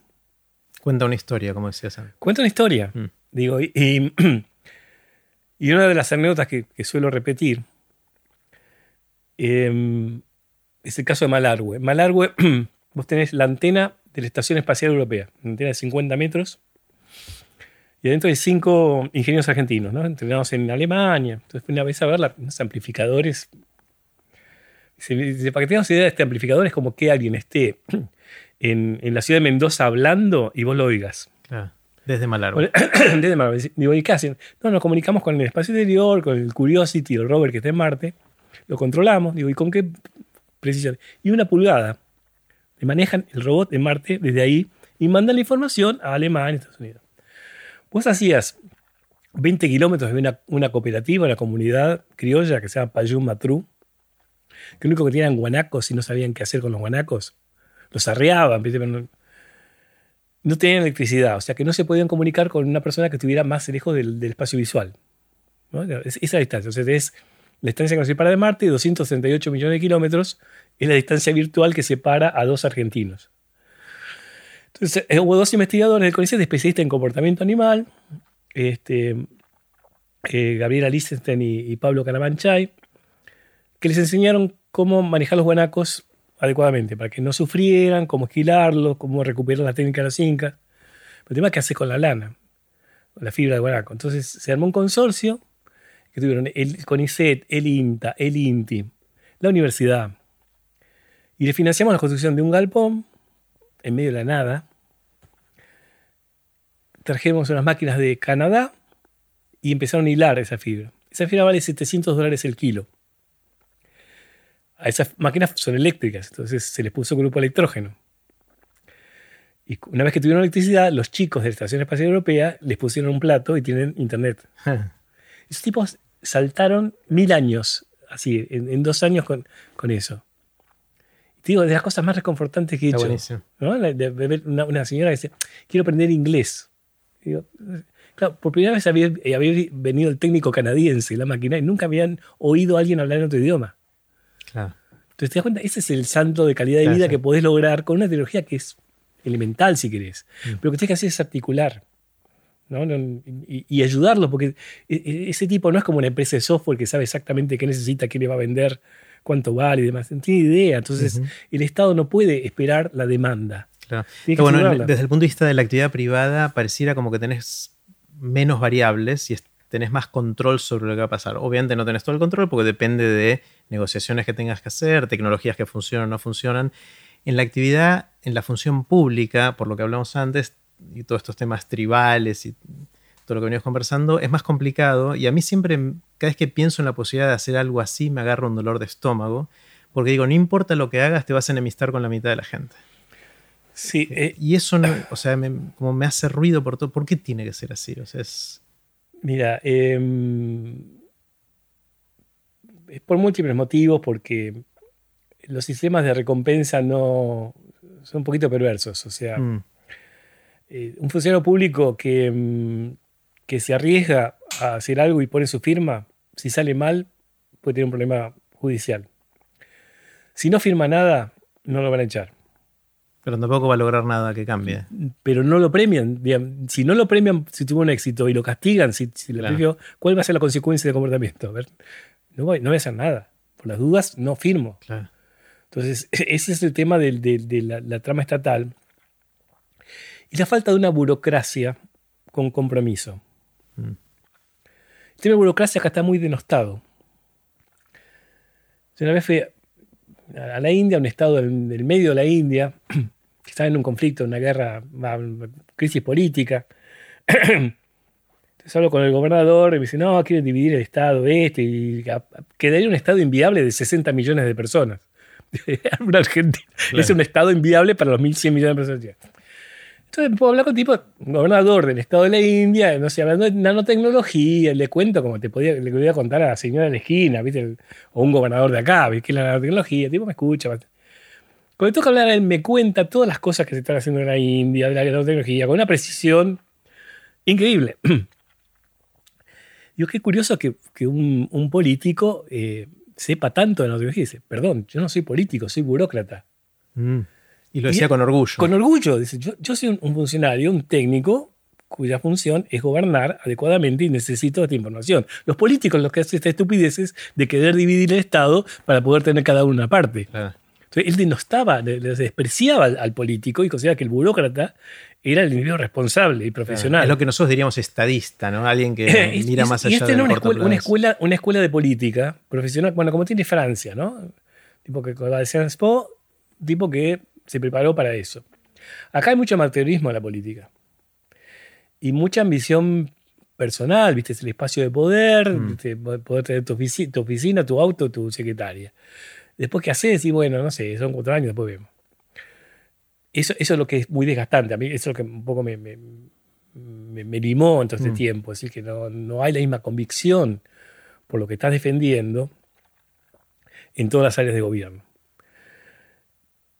Y por eso un poco mi idea de armar una cosa aparte. Digamos, este próximo desafío es algo más difícil que armar un ministerio porque es algo que no existe, es un animal que no, no, está en Pero lo puedes hacer a tu imagen y semejanza, tienes menos eh, restricciones históricas. Es, el modelo de la Fundación Chile. La Fundación Chile recibió también fondos públicos, pero dijo, a ver, se puede hacer salmón. Y de repente, bueno, sacando los problemas ecológicos y demás, porque como todo puede derivar en algo no deseado, pero exporta más salmón que que, cobre y generó puestos de trabajo en lugares donde no había nada. Mm. Obviamente, digamos, como, como modelo de una, de una, gestión que tiene un objetivo, usa la información, hace la prueba de concepto y verifica que, y después el sistema funciona, me parece que es, es, lo, es lo, que está faltando. Mm. Porque en todo el sistema científico argentino, como en gran parte de Latinoamérica, el problema está en la vinculación entre la creación de conocimiento y su aplicación. Y esas son las unidades de vinculación tecnológica acá no funcionan. Hicimos esfuerzos, creamos unos en de gerenciamiento tecnológico y demás. Se jerarquizó un poco, pero no tiene la envergadura que debería tener en función de la cantidad de conocimiento que está acumulado. Pensá que vos tenés no digo 9 mil millones, pero tenés miles de millones de dólares en conocimiento acumulado que tienes que usar. Entonces, eh, ¿por qué perecedero? Entonces, esa es mi angustia. Digo, alguien tiene que usar eso, porque si no, esto no es defendible. Mm. Y, pero un poco la idea es esa, digamos, trabajar con las cooperativas este, con, y, juntar el mundo de la inversión con el mundo de las cooperativas de impacto social, que tampoco tiene mucho antecedente, ¿no? Porque acá tenés el típico inversor de capital de riesgo que invierte en una startup, decuplica su valor, se va, y después viene una gran compañía y se compra la startup y se fue. Para algunas cosas sirve, para otras no. Lo que yo quiero es demostrar que hay gente que tiene laburo gracias a algo, que hemos hecho. ¿no? Está buenísimo. Lino, quiero hacerte preguntas cortitas. Sí, eh, las preguntas son cortitas, pero vos tomate el tiempo que quieras para responder cada una, obviamente. Y la primera es la pregunta de la máquina del tiempo. Suponete que tenés un amigo, una amiga que finalmente inventa la máquina del tiempo, algo que muchos de nosotros soñamos, y viene y te dice, Lino, te invito a que hagas un viaje, va a ser un viaje de ida y vuelta, eh, vas a ir a donde y a cuando quieras, y vas a volver después al aquí y a la hora. Eh, pero es un solo viaje, es medio tacaño, tacaña tu, tu, amigo o amiga. ¿Y a dónde irías? ¿Al futuro o al pasado para empezar? Iría al futuro. Al futuro, mira. Sí, iría al futuro y acá en Argentina. ¿Dentro cuánto? y yo te diría unos 70, em, 80 años. ¿Qué querrías ver? ¿Por qué te intriga eso? Porque yo hago la versión este, inversa, ¿no? mi, abuelo, Teófilo Barañao, que se llamaba Teófilo y era Teo, amigo de Juan B. Justo, ¿no? Y entonces eh, ah, eh, eh, le invitaba a su chacra ahí en San Miguel. Me imagino hace el 1930 por ahí, un poco después, hablando del futuro del país y demás, ¿no? Y, jamás se hubieran imaginado que el nieto de, mi abuelo este, iba a ser ministro y que su oficina iba a estar mirando a la calle Juan B. Justo. Digo, probablemente se sorprenderían ¿no? de, ver qué, pasó después. Eh, y qué pasó en el país después. O sea, mi, abuelo además era especialista en cooperativas. O sea, y Digo, me gustaría que me viera eh, continuando con eso. Eh, no sé el caso de mi familia, pero me gustaría ver qué pasó en el país. Y, esperaría no desilusionarme. O sea, soy optimista, creo que, que, vamos a estar bien. que vamos a estar bien en algún momento. Mm. Estamos pasando por esta crisis adolescente, pero, pero, en algún momento nos vamos a encarrilar. Es una adolescencia larga que estamos sí, teniendo. Sí, sí, pero bueno, tiene. ¿Sabes que tiene sus ventajas? Vos ves lo que pasa en los países escandinavos o en Europa en general, si están muy encarrilados, demasiado encarrilados no pasa nada. Eh, me, gusta, me Un poco de caos no está mal. Un poco de caos no está mal, siempre y cuando puedas eh, capturar el valor de la creatividad, que no se disipe, que la gente no se decepcione, ¿no? Eh, y que no se desaliente sobre todo. Mm. ¿Hay algo que querrías haber sabido cuando estabas empezando de chico, de adolescente, de joven, eh, que no sabías y ahora sí sabes? En otras palabras, ¿qué le dirías al Lino de 20 años? Vos que hay un, concepto que, que yo aprendí cuando empecé a dar clases más, más, tarde, ya me había recibido y todo, y que me sentí estafado en la facultad porque digo, me contaron menos de la mitad de la realidad, que es el concepto de información.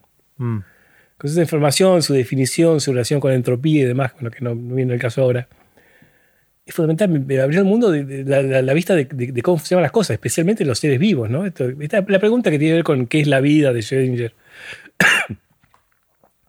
Entonces, así que ahora empiezo mis clases, sea lo que sea, empiezo hablando de eso. ¿no? Y pregunto a los chicos a ver que me digan, a ver, supongamos que hay una realidad independiente de ustedes, que no está conectado a la computadora de Matrix. ¿Qué hay en el mundo? Y todo el mundo te dice, bueno, energía, eh, materia, bueno, que son lo mismo. También hay energía oscura y materia oscura, pero no, sabemos, muy bien qué es. Pero ¿qué más?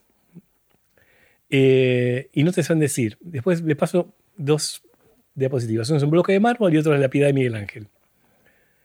Digo, ¿por qué la piedad de Miguel Ángel vale más que el bloque de mármol? Si, si, Miguel Ángel decía que esculpir era fácil, había que sacar lo que sobraba. La escultura estaba adentro. ¿Qué tiene de distinto? Te dicen arte, trabajo. Digo, no, una cosa cuantificable en términos que ustedes usan diariamente. Vos sabés que no te lo pueden decir. La idea de información. La idea de información. Entonces demuestro después el, el Digital Michelangelo Project, que es el escaneo en la Universidad de California, creo que es de todas las, esculturas. Digo, eh, la, la- la piedad de Miguel Ángel pesa, eh, bueno, de acuerdo a la, a la presión que quiera, pero un giga. El bloque de mármol son 20 bytes, una cosa así, porque lo definís. Claro. está. Y, y ese proceso de, conver- de conver- de que la información se obtiene a partir del trabajo.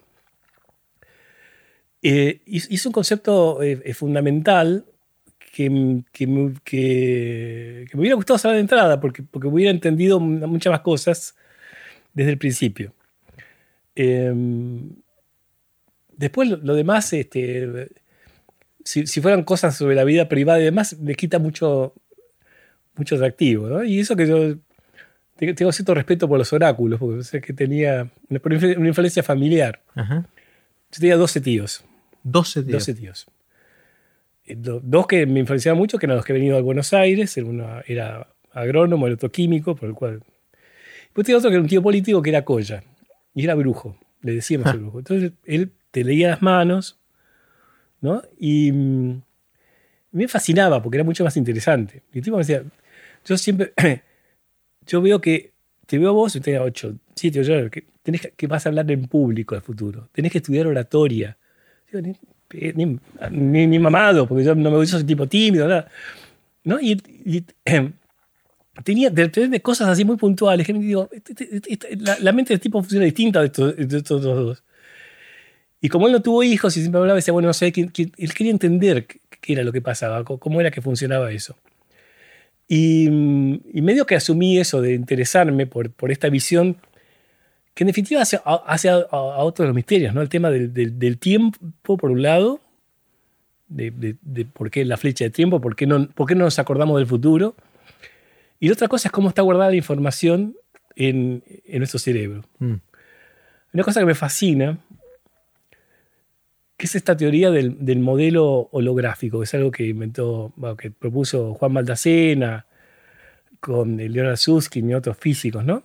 Esto de que toda la información, voy a empezar con, con el agujero negro, que toda la información está en la superficie, una esfera que rodea eso. Y hay un, un, este, un video de YouTube de Leonard Susskind que está en una cabaña, en una cabaña contando esto, y dice, cuando, y de que toda la información podía estar en este, en este, y dice, cuando digo toda la información, digo toda. Digo, no es elemental, está diciendo que todo esto, me fascina, a mí me fascinan las, las, las, las teorías que son iconoclastas, que te, te hacen saltar todo, todo lo que vos pensás. Y me acuerdo que, lo que la, la última vez charlé con Juan Maldacena, yo me desafío a ver cuánto tiempo soy capaz de seguirlo Juan Claro, Maldacena. yo cinco minutos es mi récord. me Yo- no, no, media hora estuve. No, te Sí, felicito. bueno, me dijo- O sea, me- yo- fue, yo- fue muy condescendiente. Me encantó, decía, me está siguiendo. Le cuento esto, al final no, no, era, no me contestó lo que yo quería. Digo, ¿qué pasa con la información del cerebro? Porque, porque una vez habíamos hablado con él, eh, que digo que eh, esto, buscando, buscando a aquellos que nos hagan cambiar la visión del mundo. Yo tengo una fantasía muy rara que me diferencia de, de muchos. Yo siempre quise ser el protagonista del eh, Truman Show inverso. Viste que el Truman Show todo el mundo sabía lo que pasaba, menos uno que era el, el protagonista, que estaba engañado. A mí me gustaba ser al revés, ser el único que se da cuenta de que todos los demás están engañados y, de- y demostrarlos con algo. Claro. ¿no? Es una cuestión muy, muy de, eh, de, de- de desafío, ¿no? de, de arrogancia tal vez, pero, entonces siempre, siempre, toda mi vida estoy buscando la falla. Por eso me pasa cuando, a veces cuando sueño, que me doy cuenta que estoy soñando, porque estoy continuamente chequeando, digo, no, esto, esto no puede ser, Claro. estoy soñando. Y termino despertándome. El truquito de los sueños que me dijeron es preguntarte todo el tiempo cómo llegué acá. Claro. Porque en la vida diaria uno puede decir, bueno, me tomé el colectivo, me vine, No, caminé no, no, esto, bueno, lo otro. En los sueños me- uno aparece en la me escena. pasa eso, yo me interrogo y digo, eh, ¿cómo puede ser que esté esta persona acá? Claro. O sea, te- así como, así como cuestiono los sueños, eh, lo hago con la realidad, porque tengo la, la- la- la esperanza de encontrar algo que haga saltar todo. ¿no? Yo siempre digo que cuando, cuando era ministro era como un hereje acá en un monasterio. Digo, el tipo que estaba tratando de soltar toda la estructura lo habían puesto arriba. Claro. No se me dio, todavía no encontré la manera, pero, pero bueno, eh, a lo que voy es eh, este concepto de información. ¿Dónde está? ¿Cómo está almacenada la información? Una vez escuché a, a Watson, ¿no? De Watson y Crick. decir en una conferencia que no solo no tenemos la más remota idea de cómo está almacenada información en el cerebro, sino que no podemos mencionar a nadie que haya hecho una contribución significativa. Eso pegándole a Crick, digamos, porque no hay nadie. Porque Crick estaba dedicado a eso. No hay un Watson, no hay un Watson en Crick del, del cerebro. Claro. Entonces, me parece que estos misterios son los que, los que no solo a mí, me parece que, que, es la clave para, para traer vocaciones a la ciencia. Eh, es decir, no está todo hecho, ni mucho menos. O sea, eh, otra frase que me gusta es que el freno para el avance de la ciencia no es la ignorancia, es la ilusión de conocimiento. El creer que ya entendemos, que es lo que nos viene pasando de la historia de la humanidad. Siempre creímos que sabíamos todo. Y cada tanto aparece algo que, nos hace cambiar totalmente la, visión del mundo. Yo creo que sería sano eso, este, eh, ser consciente de eso, de, que hay mucho por, saber y eso que hace, que hace interesante de que hace la ciencia, ¿no? que, no, no, no, es que falta el fileteo final, no, no. son cosas fundamentales. Una pared este, por pintar. Lino, ¿hay algo sobre lo que hayas cambiado de opinión recientemente? Que pensabas para un lado y ahora pensás para el otro. Bueno, un poco lo que te contaba antes de, los alimentos orgánicos. Yo mm. pensaba que eso era comida de hippies y que no tenía ningún sentido. Y ahora lo valoré como una manera de, producir una cadena de valor que, que genera empleo. Mm. O sea, no, es que tenga, que científicamente haya, cambiado mi opinión, pero sí eh, eh, descubrí una dimensión que no tenía en cuenta eh, y que me parece que, que es posible aprovechar. ¿Qué es lo que te asombra? ¿Qué te sorprende? ¿Qué es lo que mirás y decís, wow? me sigue asombrando em, los seres vivos. desde chiquito yo tengo una gran curiosidad por, por las plantas. Es el día de hoy que sigo plantando una semilla y, ve que, y veo que sale una planta y digo, ¿cómo diablos? Digo, esto es maravilloso. Mm. esto funciona a contrapelo de cómo funciona la realidad. Eh, y siempre tuve una, gran curiosidad. ¿Tenés eh, alguna, perdón, no, no, ¿tenés alguna habilidad inútil? Sí, eh, tengo una que es este, invocar el valero. Bien. ¿Y eso lo, practicas mucho? O No, lo descubrí hace poco y vi que, sale... que todavía conservo ese circuito. Estoy tratando de, de, hacerla productiva, desafiando a los amigos de mi hijo a ver cuánto invocan el coso y, a ver, y apostar. Pues, aprovechar, claro, mientras, lo sorprendas con pero, pero me, me, hace satisfacción, digo, mira, qué cosa, qué cosa inútil, pero, pero reconfortante, ¿no? ¿Cuáles son, Lino, los libros que te influyeron, los que te formaron, los que hicieron que seas quien sos vos hoy? Eh, yo creo que la primera. Lo primero fue una colección que se llamaba Lo sé todo. Que yo no me di cuenta que era tan importante hasta que escuché a Alan Pauls decir que cómo lo habían influido, porque lo sé todo, una colección de 12 tomos, que tenías eh, capitulitos de 2 tres páginas, pero todo igual. Era el átomo, historia de la Biblia, eh, Leonardo da Vinci, los picaflores, todo era igual y presentado de una forma atractiva. Yo me los devoraba. Pero de alguna forma de formativo para que no haya jerarquías, o sea, mm. todo me atrae. Entonces, este, y, y, continúo siendo lector compulsivo de cualquier cosa. Lo que pasa es que ahora me pasa que pierdo, pierdo no, dedico horas semanales a leer eh, Nature, Science, New Scientist y The Economist, todas las secciones de ciencia. y todavía no sé si no será como invocar el valero, digo, ¿para qué, para, qué estoy diciendo todo esto? Pero, pero me fascina todo, o sea que... Eh, y eso es que, bueno, tiene que ver con esto, con, con, el placer de entender, en definitiva. O sea, es mm. una adicción, como que quiero que, que entender cosas me produce placer. De, si miras lo que está pasando en el mundo, que están pasando un montón de cosas, cosas que hasta hace muy poquito no pasaban, que nos sorprenden todo el tiempo, ¿cuáles son las que más te interesan? ¿Cuáles son esas cosas que, en las que te enfocás, que querés saber más? Bueno, un tema, digo, que es bastante obvio, que me parece que lo que está cambiando todo es el tema de inteligencia artificial. Em, hay varios documentales ahí en YouTube que te dejan preocupado, en definitiva, mm. sobre las consecuencias obviamente positivas, este, de un software que te apuntas a una planta y te dice que es, que, lo uso eh, con frecuencia, a los sistemas de, escaneo de, face recognition, de reconocimiento de caras, que, que en China te permite saber dónde está cada persona en qué momento y haciendo qué. Es, como la fantasía del, gran hermano, ¿no? Hecha, mm. hecha realidad. Está bien, mostraban que gracias a eso saben si la persona estuvo cerca del foco de, contagio del coronavirus o no, pero también saben si asistió a tal lugar. Y es utópico pensar que esa herramienta la va a usar solamente los buenos. Los buenos. No, nunca ha ocurrido eso, que una tecnología es de uso privativo de, alguien. Y la otra cosa es, el impacto en el empleo. O sea, hecho de esto de que hay toda tarea rutinaria tarde o temprano va a desaparecer eh, y que está empezando a ocurrir. Y me preocupa porque digo, hay que hacer algo porque si ya estamos mal ahora, donde todavía hay tareas manuales, ¿cuál es el futuro para Argentina si no reentrenamos o creamos actividades donde la gente se pueda insertar? Eh, hay una, pregunta que se hacía Richard Feynman, que de hecho lo tiene en la primera página de los Feynman Lectures on Physics, que es un, libro de las clases de Feynman de física que yo me devoré cuando estudiaba física, era como mi...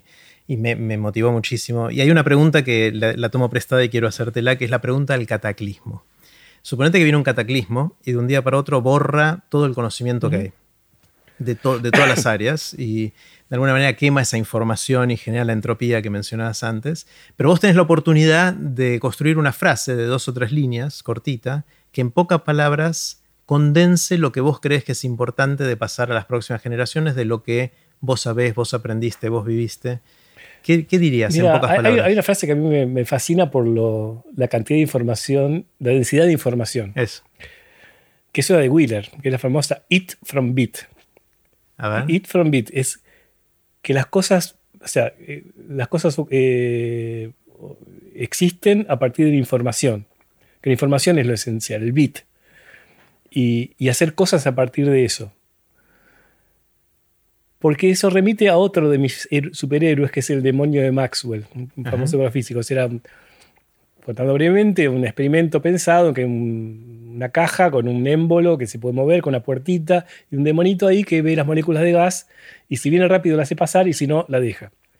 Si eso ocurriera, a cabo de un tiempo habría moléculas que se mueven muy rápido de un lado y muy lento de otro, gas caliente, se expande, empuja el émbolo y produce trabajo eh, este, mecánico. Sería una máquina universal. Entonces está generando em, trabajo a partir de nada, o sea, está generando energía a partir de nada. Y fue un problema muy eh, difícil de resolver hasta hace muy poco, porque, porque nadie entendía de dónde salía ese trabajo, hasta que hay ese trabajo de curar de que ese, ese demonio, para poder hacer esa operación, necesitaba una memoria. Y borrar memoria consume energía. De hecho, las computadoras consumen energía cuando borran, cosa que para mí no era, intuitivo. Eh, pero extrapolando eso a, lo, a, lo, que veníamos hablando antes, esto de esto era producir trabajo mecánico a partir de información. Para mí, generar empleo a partir de conocimiento es, el desafío. por, eso, por eso el demonio de Maxwell es, es casi tu obsesión. Yo quisiera ser el demonio de Maxwell eh, en, ese sentido. Creo que es esa. Y la otra fase es eh, las cosas no son lo que parecen. pensemos que, que probablemente nuestro cerebro no sea capaz de entender todo. Es lo que decía Haldane, otro pensador. Eh, el universo no solo es más complejo de lo que pensamos, probablemente sea más complejo de lo que podemos pensar. Entonces, en esta humildad decir, a ver, estamos tratando de entender. Nuestro cerebro viene de millones de años de evolución para otra cosa. Entonces, por un lado, es fascinante que seamos capaces de entender cosas como la relatividad y que pueda hacer predicciones con la mecánica cuántica que no tienen nada que ver con nada. Por otra, seamos tolerantes con el bagaje natural que tenemos de de, procesamiento de información y demás que está pensado para otra cosa. Seamos tolerantes con nosotros mismos, pero al mismo tiempo controlemos eso que, es potencialmente nocivo. Claro, una forma de verlo, que alguien me lo, me lo contó una vez, es nosotros podemos hacer cosas que los monos no pueden hacer. Podemos entender el mundo de una manera que ellos no pueden. La pregunta es por qué nosotros podríamos entender todo. Si, si, entre los monos y nosotros hay un salto, seguro que hay entre nosotros y algo más superior.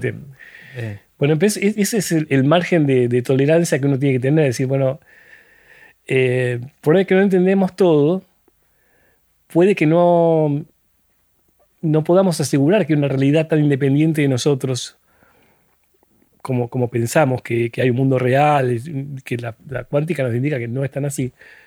Pero yo estoy convencido que por lo menos hay otros individuos como yo que sufren o gozan y todo lo que puedo hacer para mejorar el grado de disfrute y aminorar el de sufrimiento de los otros, usando el conocimiento está bien. O sea, no, no debe ser el conocimiento el fin último, porque probablemente generación tras generación vaya cambiando. Es, es, es, perecedera esa información. En cambio, el otro está hoy acá y sufre. Entonces, ayudémoslo en la medida posible. ¿Hay algo, Lino, en lo que creas, pero que no puedas probar? Em, tengo ideas muy, muy poco concretas respecto a esto, de la relación, que la relación entre la mente y, el mundo es más compleja de lo que habitualmente suponemos. ¿no? Eh, hay, Unamuno decía que la única prueba que tenía de existencia de Dios era cómo el mundo se comportaba con él. Eh, y a veces me pasa eso, digo, el mundo se comporta de maneras muy curiosas. Eh, no, como soy este, ateo practicante, no, no supongo que hay un Dios atrás, pero digo, acá hay algo que, me, hace sospechar de que, la, de, que, la, realidad sea más compleja. Eso es como en el sueño, digamos. Acá está pasando algo que indica que eh, no todo es vigilia de los ojos abiertos. ¿No? Como decía. Em, bueno, se me fue el escritor. Ya que estamos citando. Macedonio Fernández, perdón. Bien, voy, a, voy a citar a Chekhov.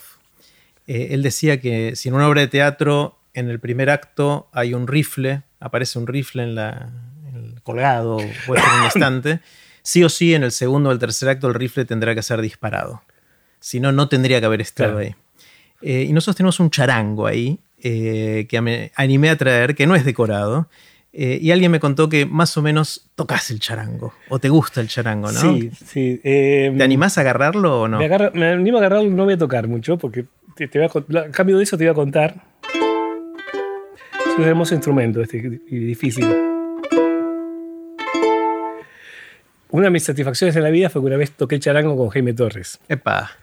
Toqué el, el charango que hizo el padre de ah. Jaime Torres. Estaba en el lobby de un hotel en, en Catamarca.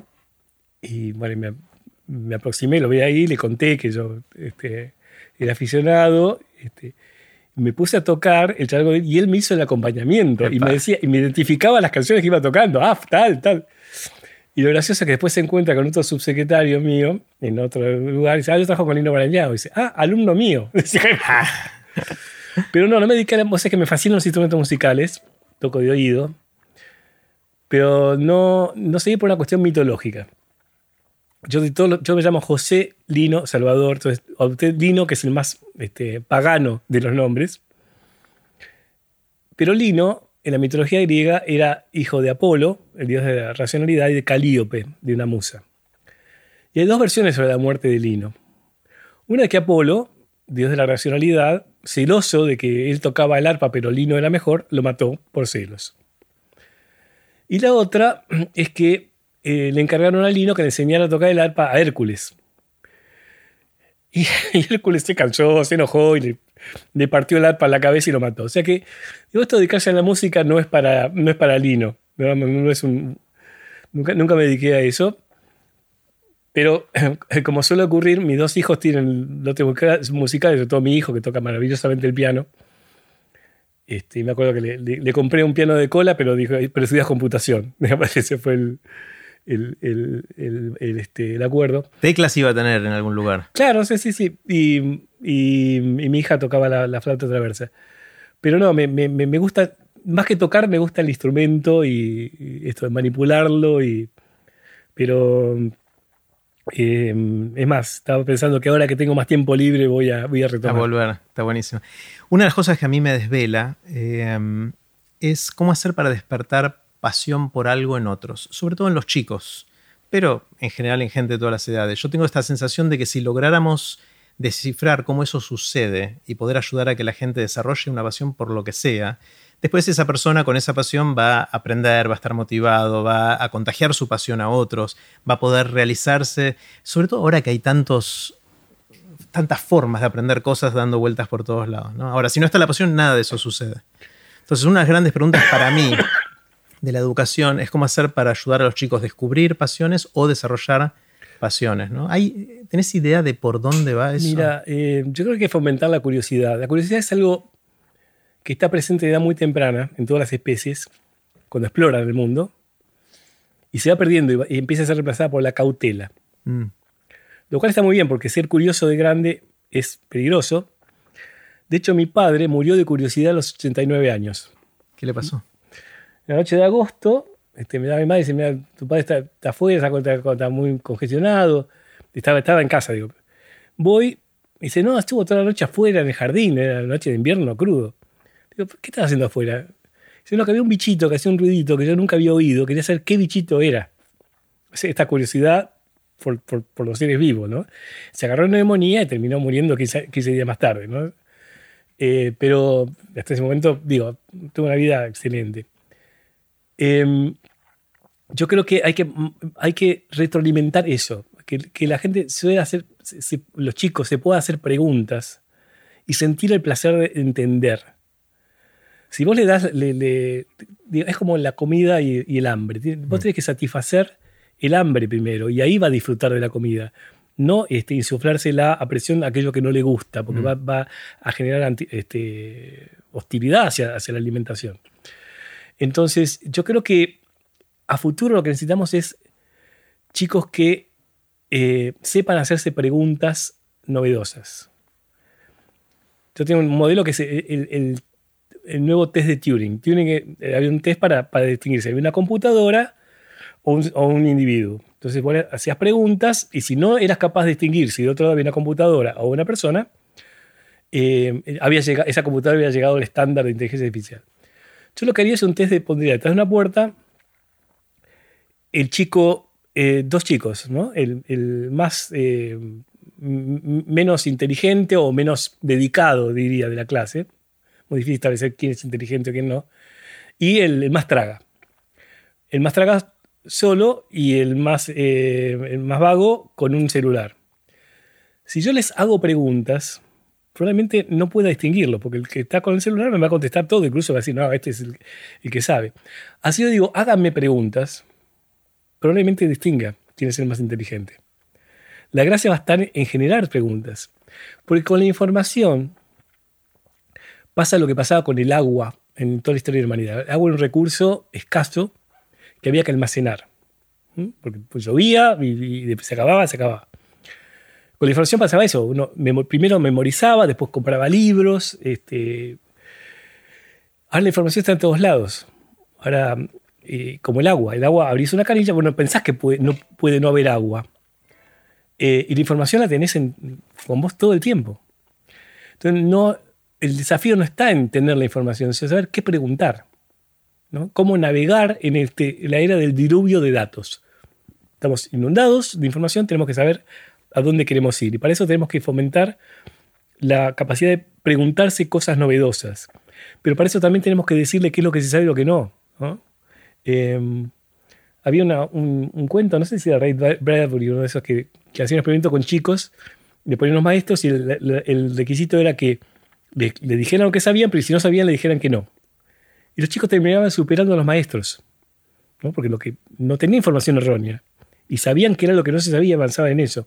Pues ese es un poco el modelo de, educación, fomentar a gente que pregunte cosas eh, novedosas, que tenga iniciativa y darle la seguridad para poder encarar, encarar esas iniciativas y que sienta esa, esa recompensa de haber hecho algo por sí mismos, que es, lo, que es lo que te garantiza que sigas en ese rumbo, o sea, no frustrarlos. Estaría bueno entonces fomentar que los maestros, los profesores, como prueba o examen a sus alumnos, le hagan esa pregunta. ¿Cuáles son las preguntas que tenés?